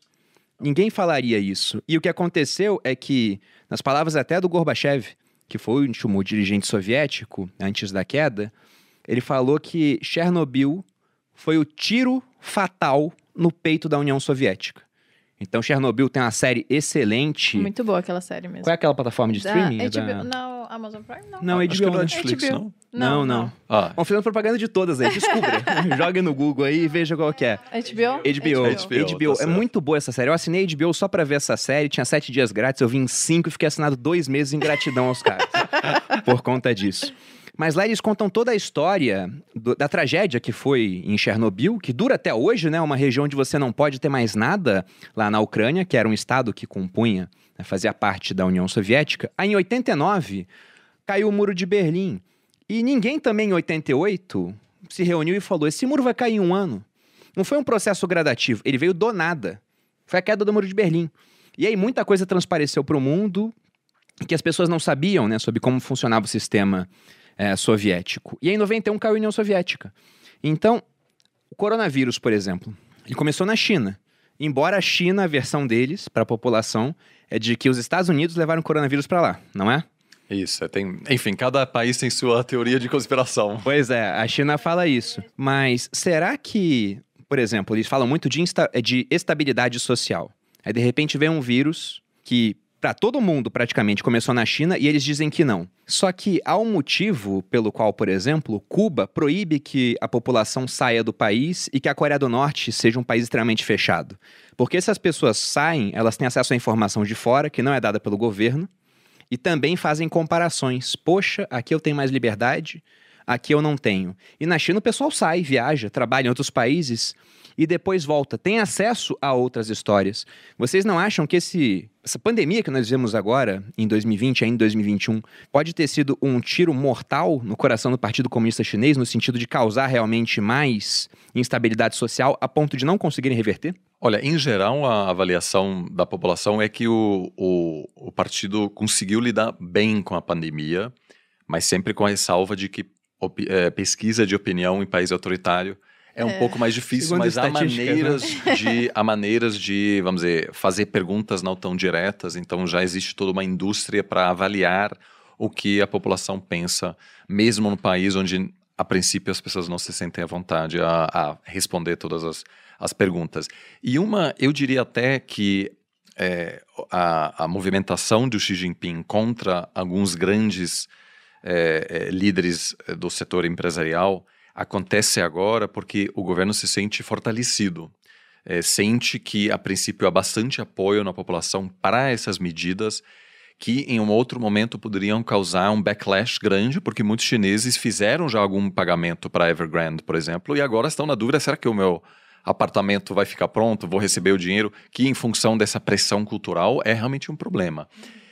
E não me parece é, que é, a China hoje tem um temor grande de permitir que seus cidadãos saiam, fiquem sabendo do sistema político americano e dizem eu quero isso para mim. Em parte porque a China faz de tudo para enfatizar os lados ruins da política americana, então fizeram uma festa no dia 6 de setembro, quando pessoas invadiram o Capitólio dos Estados Unidos. E a imprensa chinesa cobriu ao vivo tudo, dizendo: olha aqui, República Bananeira. É isso que é democracia. é, é- é caos, etc. né? Então tem um- uma operação propagandística forte. É, é verdade que a maioria dos filhos, inclusive das lideranças do partido, estudam nos Estados Unidos. Então eu, por exemplo, eu eh, estudei nos Estados Unidos com muitos chineses cujas famílias operam, eh, enfim, têm laços políticos, econômicos, etc. Mas não me parece que hoje, eh, por incrível que pareça, haja muitos, vamos dizer, não há uma emigração em massa, né? Eh, Se você eh, amanhã permite que os norte-coreanos saiam do seu país, você vai haver uma onda de imigração e do mesmo jeito, muita gente vai. Aliás, eh, anteontem, 23 jogadores de beisebol de Cuba, depois de participar de um torneio, fugiram. embora. Não, não, não queriam voltam voltar para. Cuba. Por que será? Pois é. Coisa, né? Mas a China não, é, hoje em dia, não impõe esse tipo de, de limitação, em parte porque muitos chineses, inclusive, que estudaram é, nos Estados Unidos, voltam porque tem mais oportunidades econômicas no país. Tendo dito isso, é sempre mais difícil pre- é, prever o futuro em países autoritários e é difícil, de fato, saber quando surge um problema, porque o partido tem mais capacidade para, é, vamos dizer, cobrir certos assuntos. Então, isso sempre é é uma ressalva importante na hora de, por exemplo, fazer um grande investimento na, na China. Não, até por conta disso, a história é Evergrande. Desde o começo da situação, né, para quem não sabe, a Evergrande é uma incorporadora chinesa, uma das maiores do país, que tem uma dívida que já está vencendo, alguns pagamentos não foram feitos, estimada aí na casa dos 300 bilhões de dólares. Só para entenderem, isso é mais do que Vale, Petrobras, Itaú, Bradesco, Banco do Brasil e pega mais o, aquele TF Small 11 e bota na conta junto, né? A gente chega no que são 300 bilhões de dólares. Então é muita coisa.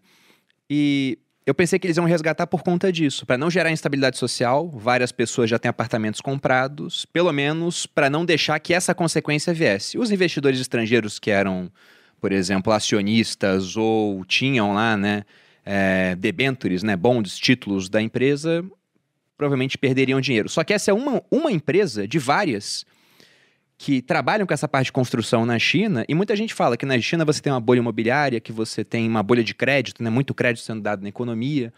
Então, pensando nessa parte de investimento, Fabiano. Mas peraí, não entendi. Ela quebrou? Não, ela não quebrou, mas ela tem uma dívida muito grande e pode vir a quebrar ah, se o governo pode vir a resgatar. quebrar, entendi. Tem como você falar um pouco mais dessa situação da Evergrande, de reflexos disso e também pensando no cara que ele está assistindo esse podcast e fala, olha, vale a pena eu ter um pouquinho do meu patrimônio em China no final das contas. Como é que ele poderia se expor? Bom, você tocou num ponto central que a gente viu o setor imobiliário americano estressado em 2008 e agora é um, um- ponto de interrogação no mercado imobiliário chinês. Sem dúvida, a Evergrande ela é uma gigante do mercado imobiliário é, na, na China, uma das principais incorporadoras. É um conglomerado, né? ela tem várias linhas de negócio, essa de construção é uma da- das principais. E o setor imobiliário sempre foi muito relevante no PIB da China. A gente viu a quantidade de pessoas nas últimas décadas que foram para cidades, elas precisavam de lugar para morar. Como o Oliver comentou, precisavam de lugar para casar. Os investidores chineses, eles gostam muito de, de investir em imóveis, tanto na China quanto fora da China. Ah, mais de aproximadamente 60% do patrimônio da- das famílias na China eh, são atreladas a imóveis. Né? Então, sem dúvida, é um mercado é, muito popular. E o modelo de negócio de uma incorporadora, ele é muito baseado nessa, nesse aquecimento do mercado. Então, enquanto você está vendendo um empreendimento, você já está recolhendo esses inputs, já está lançando um outro projeto, porque você sabe que o crescimento ele é certo, né? tanto em projetos residenciais quanto em projetos corporativos. E você entra nesse estado de alavancagem, de tomar dívida para já financiar novos projetos, mas sempre com uma premissa básica, que é o crescimento vai seguir e o mercado vai continuar aquecido. Se você mexe nessa premissa, por algum motivo, toda essa lógica ela pode colapsar, porque você vai ter muita dívida, não vai ter os negócios que você estava imaginando ter, né? E gera um efeito dominó. né? Então, é, não é de hoje que o governo ele tem uma preocupação com a alavancagem desse setor. Tem uma preocupação com, com a bolha, com os preços. né? E eles têm um lema que casa é para morar, não é para especular. Eles tentam monitorar isso e exercer da sua influência como governo para manter isso sob controle. Então eles vieram com várias intervenções. Talvez seja mais, uma, mais um setor com intervenção. Eles colocaram é, um teto para os empréstimos ba- bancários, eles ah, levaram a desincentivo dos bancos para as incorporadoras, ah, tentaram, de certa forma, deixar a empresa desalavancar sozinha, ou seja, se virar para pagar essas dívidas e manter a situação em controle. né? O fato é que isso gerou, nas agências de rating globais, que avaliam capacidade de- das empresas de honrar, honrarem as suas dívidas, é um rebaixamento. Falei, olha, com esse mercado mais aquecido, com essas imposições de controle do governo, essas medidas macroprudenciais, é, as incorporadoras vão estar sob estresse. Então, elas tomaram dívida, o crescimento não, não vai vir na intensidade que se esperava. Então, vou rebaixar a capacidade percebida de honrar as dívidas dessas empresas. Isso gerou um nervosismo no mundo todo. O que, que vai acontecer? Será que essa incorporadora vai quebrar? Se ela quebrar, qual que é o efeito cascata que isso pode gerar no setor imobiliário chinês? Como isso pode contagiar a economia chinesa e, por consequência, a economia mundial? Será que é algo específico da Evergrande na China, algo temporário que vai gerar algum tipo de, de conflito, mas que vai ser contornável? Ou vai sair do controle e vai gerar um efeito dominó? Então, esse tema gerou muito nervosismo é, no mercado financeiro chinês e no mercado financeiro global. Quando a gente para para olhar com um pouco mais de detalhe, é, quem são os principais detentores, as contrapartes dessas dívidas da Evergrande? Quem é que recebeu bonds, títulos de dívida e entregou dinheiro para a incorporadora? São os principais bancos chineses. E os principais bancos chineses são estatais. Né? Então, o governo chinês ele teria tanto a condição de intervir nessa situação e também teria a condição de resgatar ou absorver, ou absorver esses danos dentro do ecossistema chinês. Ele não quis fazer isso, deixou a empresa renegociar, rolar a dívida, é, achar mecanismos para corrigir a rota, vamos dizer assim, é, ao invés de intervir. Então, por hora, foi uma sinalização positiva para o mercado, mas sem dúvida é um tema que vai continuar no radar dos investidores globais. Será que realmente parou por aí? Será que tem outras incorporadoras que vão estar uh, tá na mesma situação em breve? Será que essa desaceleração imobiliária chinesa ela está só no começo? Ela vai continuar? Quais são os efeitos colaterais de toda essa intervenção e desse, dessa pressão regulatória? Né?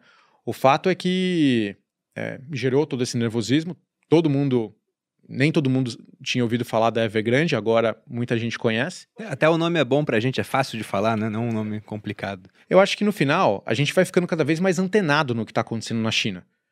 Tanto para quem já investe diretamente na China, quanto quem investe em economias fora do Brasil, né? diretamente ou indiretamente, vão passar a monitorar esses nomes, vão passar a monitorar o que está acontecendo, avaliar os riscos, as oportunidades, sempre com muita cautela, né? É, porque cada, cada vez mais vai estar no nosso dia a dia. Uh, acho que você pode ter duas visões, uma de curto prazo e uma de longo prazo, como investidor. A de curto prazo, o que, que dá para a gente inferir? Que esses temas vão continuar no nosso radar. Quais são eles? A des desaceleração da China, porque está transitando para temas de qualidade, não só de quantidade, a qualquer custo. Implica em menos crescimento no curto prazo. Menos crescimento no, no curto prazo. Talvez ela não cresça 7, 8%. Talvez ela cresça 5%. Então, será que isso realmente é um problema? Em termos de expectativa, relativamente pode ser, né? Mas acho que vai continuar crescendo, mas de um jeito diferente.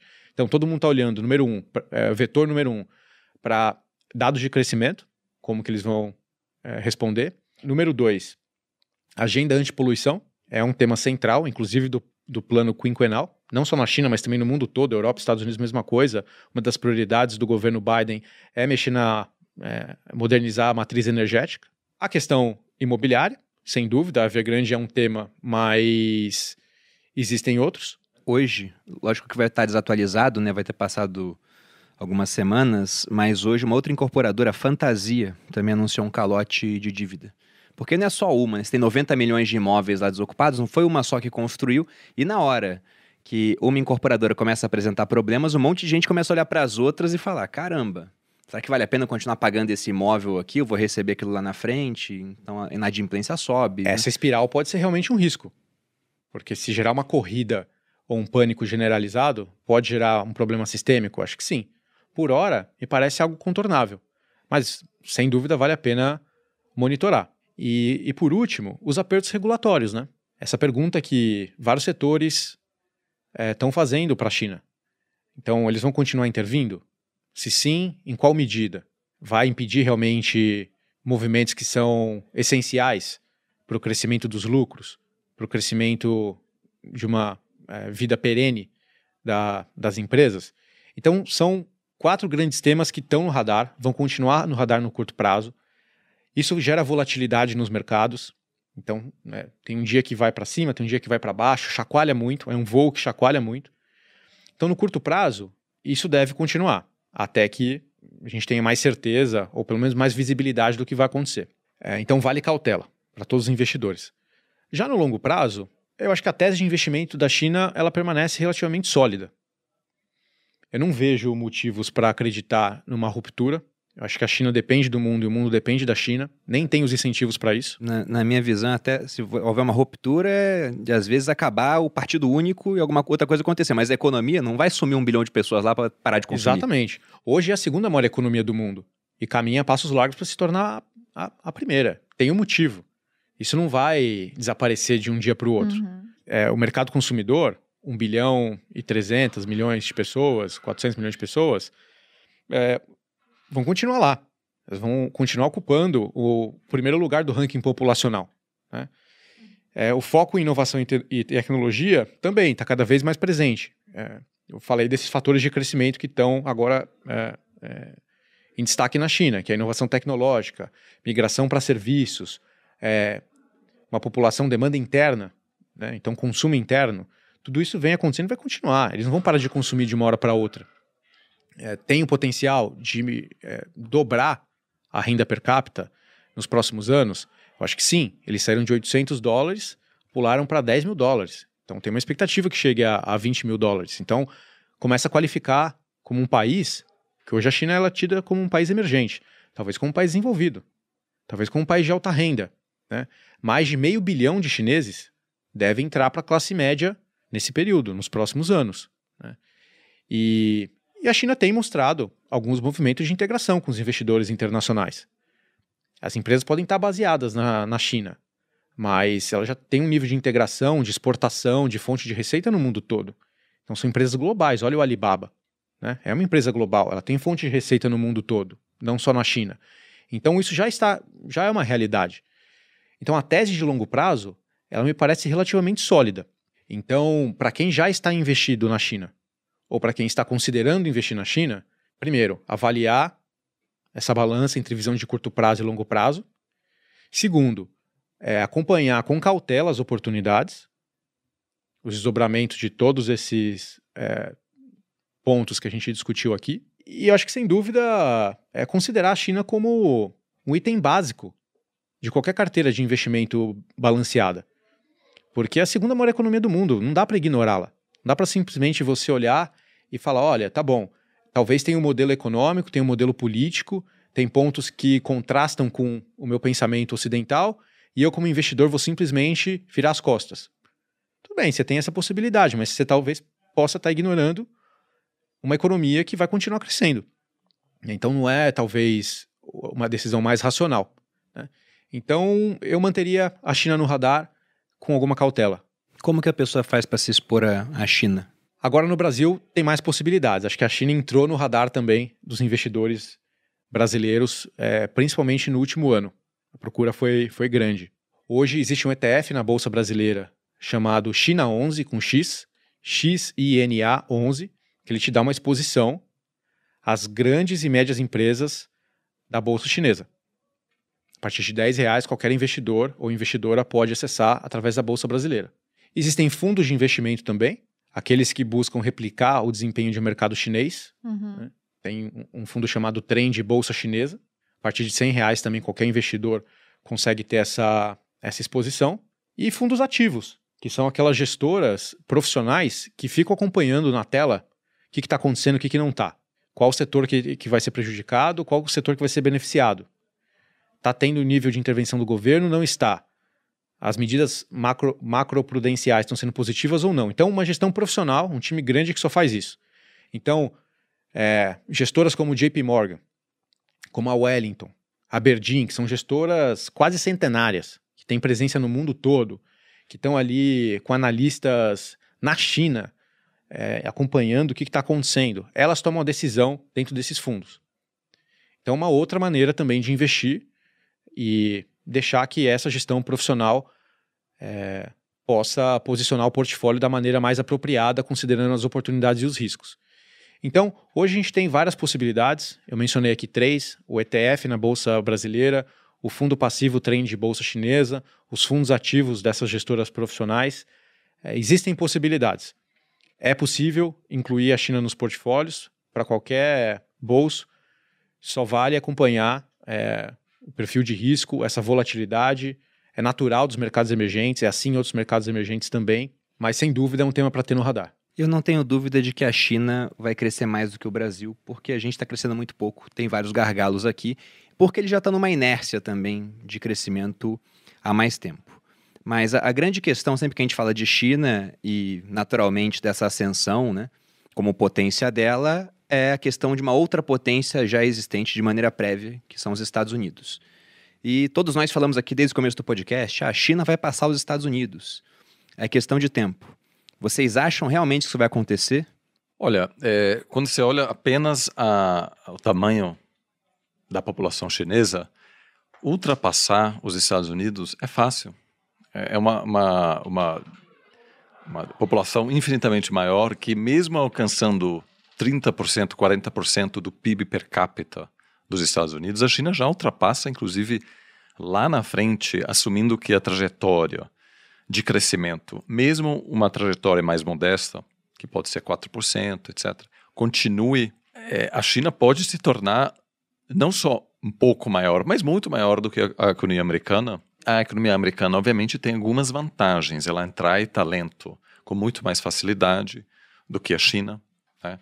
Ela consegue é, integrar migrantes com mais facilidade. A China vai ter um problema com desequilíbrio demográfico. É, na ciência política, é, a gente olha muito fatores que podem gerar descontentamento e instabilidade social. E quem participa de protestos são, acima de tudo, homens e tendem a ser homens solteiros. Hum. Porque homens casados com filhos costuma adotar Ficar uma postura casa, mais conservadora, mais cautelosa, não quer se expor, por exemplo, enfrentar a polícia.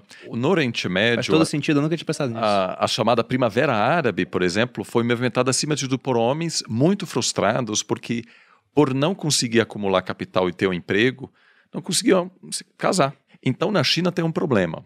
Tem um excesso de homens e esses homens, de milhões de homens, e esses homens matematicamente não podem achar uma mulher para casar, porque a política do filho único produziu um desequilíbrio de gênero que produz esse excesso. A sociedade chinesa ainda não tem até hoje achado o equilíbrio para trazer pessoas de fora, primeiro, é, a maioria dos migrantes também é homem. Também é homem. Então, nesse sentido, não adianta, né? Do milhão de sírios que chegou na Alemanha há cinco anos atrás, 70, 80% são homens. Então, essas pessoas geram um problema.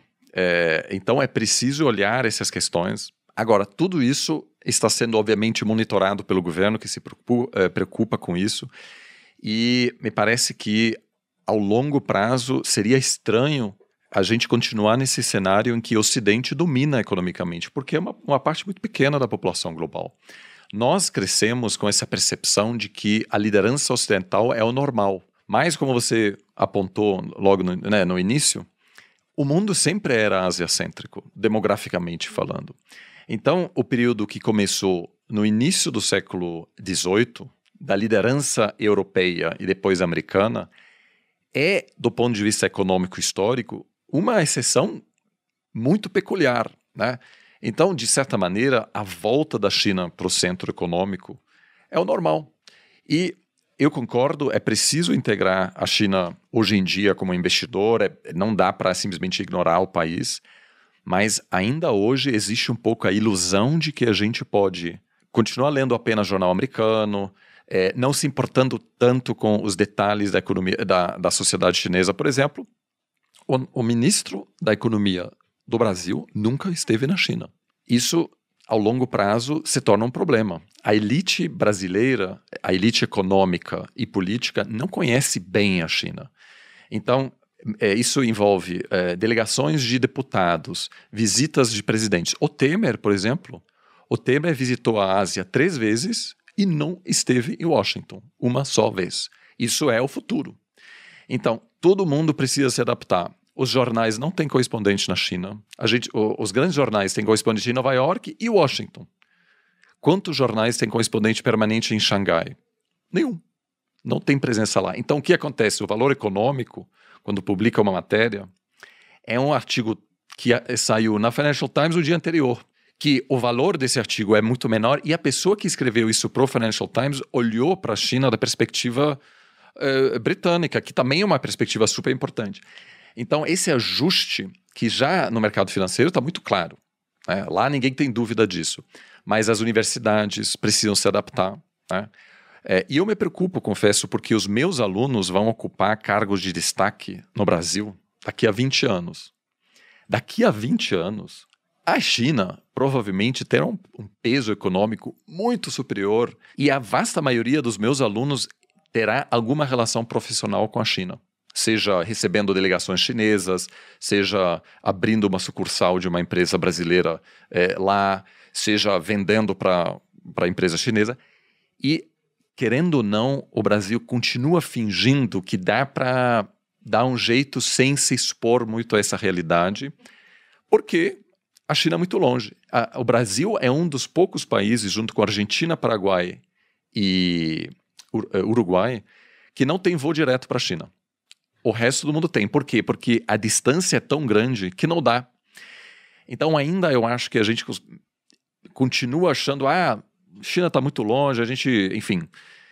É um problema. É um problema porque o número de sinólogos no Brasil é muito pequeno, o número de diplomatas que falam chinês é minúsculo. E, de novo, os jovens querendo, né, continuam preferindo outros lugares que eu entendo. É, fazer intercâmbio em Barcelona é mais legal do que viver. Quem pode culpá-los, né? Então, mas é, é preciso, eu acho que iniciar esse ajuste que envolve parcerias em todos os níveis da sociedade, o setor privado já está fazendo isso, mas também o governo brasileiro incentivando essa, é, o fortalecimento dessa relação deixando claro que buscar uma relação maior com a China não quer dizer que a gente está de acordo com tudo que acontece lá, né? Não pode ser que alguém que diz vamos investir na China seja chamado de comunista, não tem nada a ver. É uma realidade e a gente precisa se adequar a ela em vez de dizer, nossa, isso é ótimo ou isso é ruim, eu torço para os Estados Unidos, eu torço para a China. O Brasil vai estar no meio, precisa ter boas relações com os dois, mas que hoje envolve dar bem mais ênfase na China para sair dessa situação de assimetria de conhecimento. A China tem uma compreensão muito sofisticada da situação política no Brasil. Eu me assusto muito, e durante essa viagem que eu fiz visitando cidades até menores, cujo nome eu nunca tinha ouvido falar antes, cidades com 5, 6 milhões de habitantes, alunos fazendo perguntas sobre o que acontece no Brasil que demonstram um conhecimento muito profundo. Que nem o brasileiro tem. Eu falei, quantos brasileiros têm a capacidade de entender dinâmicas uh, em províncias chinesas, em antecipar muitas das coisas que a gente está discutindo aqui?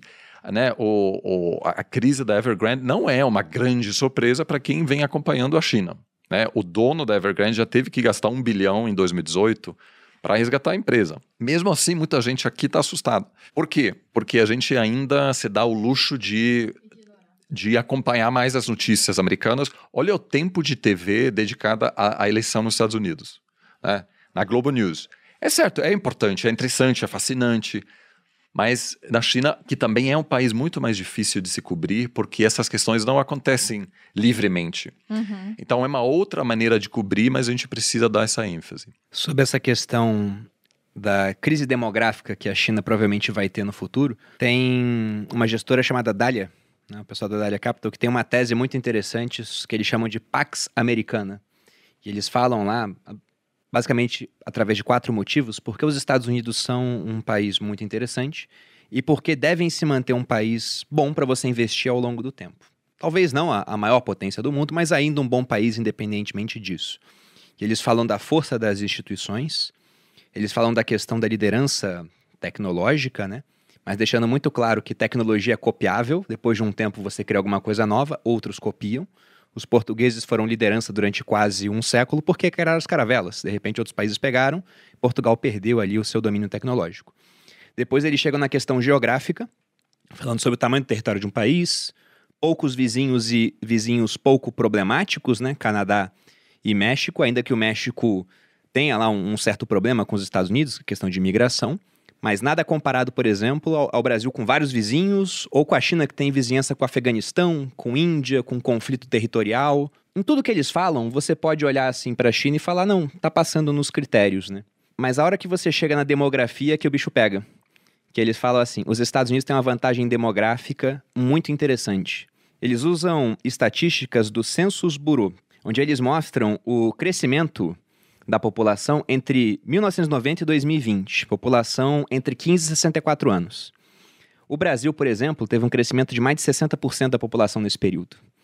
E grande parte do nosso crescimento de economia foi por conta disso. É mais gente trabalhando, a produtividade aumenta da economia, esse pessoal que começa a ser produtivo trabalha, tem renda, se tem renda consegue consumir, o consumo deles vira renda de outra pessoa. O Chile cresceu uns 50%, os Estados Unidos uns 25% e a China uns 25% também, sob uma base que já era maior, né? Mas cresceu dessa forma, muito mais homens do que mulheres por conta da política do filho único, que começou no final da década de 70 e durou até 2013, mais ou menos. Foi nesse período. Só que, embora agora eles queiram que o comportamento da população mude, a média do comportamento já está definida. Até as construções, como você disse, Oliver, são feitas para famílias de três pessoas. E até uma vez me fizeram um questionamento. Imagina a situação do homem solteiro chinês, que ele tem os pais vivos e os avós vivos. Né? Ele não tem com quem casar e tem seis pessoas para ajudar no sustento, muitas vezes, se o custo de vida está subindo bastante. Então é uma situação complicada. Mas aí você vê como é que pode ficar mais complicada quando olha a previsão do crescimento populacional entre 2020 e 2050. E por mais que seja uma previsão que ela possa mudar, a demografia ela dá um, um razoável nível de previsão para períodos mais longos, né? o que, que eles botam? Que a população do Brasil vai ficar estagnada, e isso me deixa um pouco cabreiro com o Brasil, porque imagina uma população que não vai crescer, envelhecendo, com uma previdência que acabou de ser reformada, mas já gastamos o que a gente economizar com previdência, então a, a gente vai ter um é problema mais povo. à frente. Vamos, vamos explicar. A culpa é sua que não está não tá tendo filho. Tá tendo filho? Nossa, então, né? É, tem que Porque o meu parir. pai, na, na minha idade, já tinha ter- dois filhos, Eu pô. tenho que ter tempo pra parir, tá difícil. Mas o Brasil não vai crescer nada. A China deve reduzir em 20% a população. Então, do 1,3 bilhão cairia ali para 1 bilhão e pouquinho, né? Ainda uma população muito grande. Mas os Estados Unidos, dentre os países que eu tô vendo aqui no gráfico, tem Rússia, China, Japão, Coreia, França, Brasil, são o único país que continua crescendo, 10%. Porque os americanos ainda têm mais filhos, mas não é só o crescimento em termos de, de número de filhos, é porque também recebem muita, gente imigração. chegando, é. Só que o ponto é que eles recebem uma imigração que não é só formada de pessoas que vão para lá para trabalhar em empregos que os americanos não querem. Recebem muita mão de obra qualificada também. E por isso que eu te perguntei para onde os melhores estudantes, para quem você dá aula, querem ir. Porque quando a gente olha para o mundo, se eu for pegar as pessoas que estudaram comigo, aquelas que foram para o exterior, a maioria ou foi para a Europa ou para os Estados Unidos. Os caras não vão para a China. Então, eles têm pouca capacidade de atrair cabeças muito brilhantes. E será que as cabeças mais brilhantes da China estão ficando lá ou estão querendo ir embora também? Então, esse é o meu questionamento. Que você pega nos Estados Unidos, por exemplo, você tem um monte de estrangeiro que vai para lá abrir negócio. O Flávio Augusto, bilionário brasileiro, tá onde agora? Foi lá, comprou o Orlando City, tá morando lá, já vendeu agora, inclusive, mas não voltou. Você tem a Tesla, do Elon Musk. O cara é sul-africano. Você tem o Google. Quem fundou o Google, um dos fundadores, o Sergey Brin, é russo. Na China você vê grandes empresas sendo fundadas por estrangeiros, nem sei se eles podem. então, esse problema demográfico da China é, é uma coisa que eu acho que no futuro vai Já cobrar já um, um preço. Também acho que eles vão passar os Estados Unidos em termos econômicos, mas é, é como você disse, né? Essa questão de desse desequilíbrio que tá da população. Então, muita coisa pode acontecer no futuro nessa parte. É, só um, um comentário sobre isso. Tem, além disso, obviamente, que pode bagunçar um pouco essas previsões, que é a automatização, é, que pode fazer com que um excesso populacional nem necessariamente seja tão bom. Olha, É, ainda Realmente. há poucos modelos, né? Eu, eu acompanho um pouco essa questão, não sou especialista nisso, mas certamente é, é, pode mudar um pouco o impacto é, de questões demográficas. Mas eu concordo que o desenvolvimento demográfico da China é uma preocupação. É, eu vejo isso de perto não só na China. A minha irmã atualmente mora na Coreia, é, em Seul, e diz que todo dia nas notícias eles falam de um jardim de infância, de um colégio que fechou e vira um lar de terceira idade. Ah, que porque, loucura. de fato, há já Essa um crescimento troca. Uhum. Na Coreia do Sul, que é, tem a ver com é, mercado de trabalho que é ultra competitivo, com poucos incentivos para é, mulheres a terem filhos. Então, e também uma taxa é, é, de, de, de, casamento que está em queda também no Japão. É um, pro, um programa governamental no Japão agora para incentivar as pessoas a, a casarem.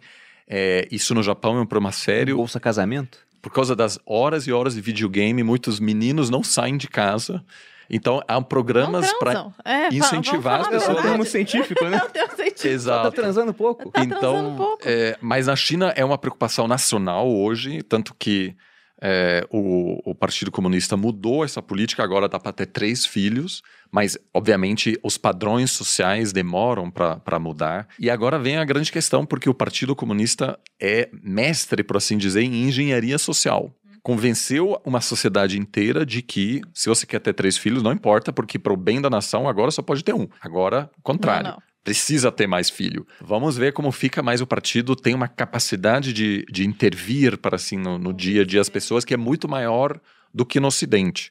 Lembrando que o, o governo é, alguns amigos chineses sempre dizem para mim, não é só uma que não só faz parte da família, mas é, é o chefe da família, é o próprio governo, né? Ou seja, o que o governo diz é importante para o dia a dia das pessoas. E vamos ver, eu ainda acho que o governo pode ou incentivar por meio de. pode ser incentivos econômicos, né? Para que as pessoas tenham mais filho, ou adequar a sua sociedade para permitir a chegada de mais migrantes. Eu acho ainda muito difícil, porque essa grande ênfase em união que você mencionou né? É, e também um racismo que é bastante presente na China. É, a gente não vê tanto porque muitos chineses que viajam para fora sabem não mencionar essas questões. Mas quem fala chinês ouve bastante, né, no, no transporte público, etc. Tem vários amigos São africanos que, sim, tem uma xenofobia bastante, assim, que bastante enraizada também porque existe uma, uma certa sensação de superioridade né? Fala-se muito mal do Ocidente na imprensa, etc. Então, integrar imigrantes nesse ambiente não é fácil. Mas eu acho que pode chegar a acontecer ao longo é, dos, é, das próximas décadas, né? Porque, enfim, são períodos bastante longos e o governo está muito consciente desse desafio demográfico. É, na China, pensando nessa parte da, dessa questão étnica, tem um problema que não sei o quanto ele é conhecido na mídia. Nunca vi um veículo grande falando disso aqui no Brasil. Mas a questão da minoria uigur, que é uma minoria que ela já não parece, né, em, em termos assim de traços com o, o que a gente tem em termos de estereótipo do chinês. E além disso, eles são muçulmanos. E aí tem até histórias diversas, né? Todas negadas ali pelo Partido Comunista Chinês, de campos de concentração, de esterilização em massa, isso, isso, na sua opinião, como é que eles lidam com essa dinâmica lá? Isso acontece, acima de tudo, na província de Xinjiang, que é uma província estratégica é, no oeste do país, que aos poucos foi ocupada. Isso não fez parte da China há milhares de anos, como a parte do, do litoral. É, é, uma região do norte do Tibete, né, que é alvo de muita crítica. Hoje em dia, os principais pontos de crítica são, é, são a repressão em Hong Kong, e a repressão em Xinjiang, é, onde claramente há uma preocupação com é, radicalismo, ou seja, isso é uma região que faz fronteira com o Afeganistão, né? É, então há muita preocupação na China também que ideias mais radicais possam chegar na China e sim uma política de assimilação é, é cultural que também acontece em Tibete e que é, vem causando tensão porque cada vez mais, por exemplo, governos ocidentais impõem sanções contra empresas, por exemplo, de reconhecimento facial que operam nessa província de Xinjiang. Então, eu diria assim, é, isso aumenta um pouco o risco político também na relação entre China e, e Ocidente. É, são são pontos de fricção que, obviamente, agora estão sendo explorados mais pelo governo americano, que busca também mobilizar seus aliados para isolar a China politicamente. Esses problemas existem há muito tempo. Ganharam mais visibilidade agora em função também de um desejo americano impor a China um pouco contra a parede e como a China responde.